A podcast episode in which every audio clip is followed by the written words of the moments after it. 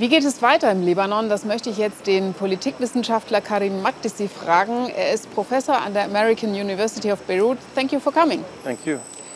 Die jungen Menschen hier kritisieren das politische System im Libanon, wo Christen, Sunniten und Schiiten die Macht untereinander aufgeteilt haben.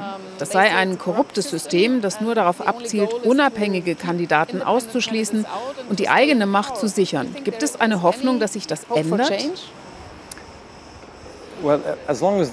Solange es Menschen gibt, gibt es auch Hoffnung, ganz sicher. Die Frage ist, wie lange es dauert, bis etwas geschieht. Natürlich gibt es Hoffnung in dem Sinne, dass Neues aufgebaut werden kann. Wir müssen ein neues politisches System schmieden. Wir brauchen ein neues Sozialsystem und natürlich auch ein neues Wirtschaftssystem. Aber es wird lange dauern. Es geht also sicherlich nicht darum, dass wir auf die Straße gehen und über Nacht sind die, die seit 20, 30, 40 Jahren das Land regieren, weg. So als fege eine große Revolution alles zur Seite und dann ist alles gut. Nein, es wird ein langer Weg. Und die Menschen hier müssen sich auf diesen langen Kampf, der vor uns liegt, einstellen. Es gibt also Hoffnung, aber nicht auf die schnelle Besserung, eher mittel- bis langfristig. Nach der Explosion letztes Jahr dachte man, der Libanon wäre am absoluten Tiefpunkt angelangt. Aber dann ging es mit der Wirtschaft noch weiter bergab. Wer ist schuld? Den schwarzen Peter haben viele. Zum einen tragen wir alle eine Mitschuld. Wir hatten 20 bis 30 Jahre lang einen unglaublichen Lebensstil.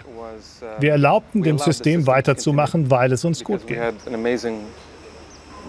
Wir hatten gute Restaurants, ein gutes Leben, Konsum, wir fuhren in den Urlaub, das hat Spaß gemacht. Wir haben hart gearbeitet und hatten Spaß. Ein gutes Land, in dem wir lebten. Wir haben einfach über unsere Verhältnisse gelebt.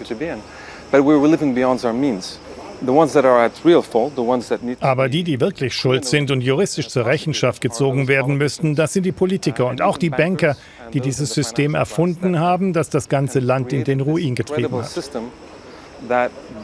Sie haben alle Ressourcen gestohlen. Die gesamte Infrastruktur, die über 20, 30 Jahre hätte instand gehalten werden müssen, tatsächlich wurde sie von ihnen geklaut, von diesen Eliten. Unsere Ersparnisse sind verschwunden, nur die Reichen haben ihr Geld ins Ausland gebracht. Jeder im Libanon weiß, wer diese 20, 30, 40, vielleicht 50 Menschen sind. Und das sind die Leute, die gemeinsam die Schuld daran tragen. Die Menschen im Libanon haben mit Sorge den jüngsten Krieg zwischen Israel und Hamas in Gaza beobachtet. Die neue Regierung in den USA unter Präsident Biden, wird sie diesen Konflikt entschärfen? Nein. Natürlich ist seine Politik ein bisschen besser als die von Trump. Aber Biden wird nicht mit mutigen politischen Initiativen auffallen. Das hat er sehr deutlich gemacht.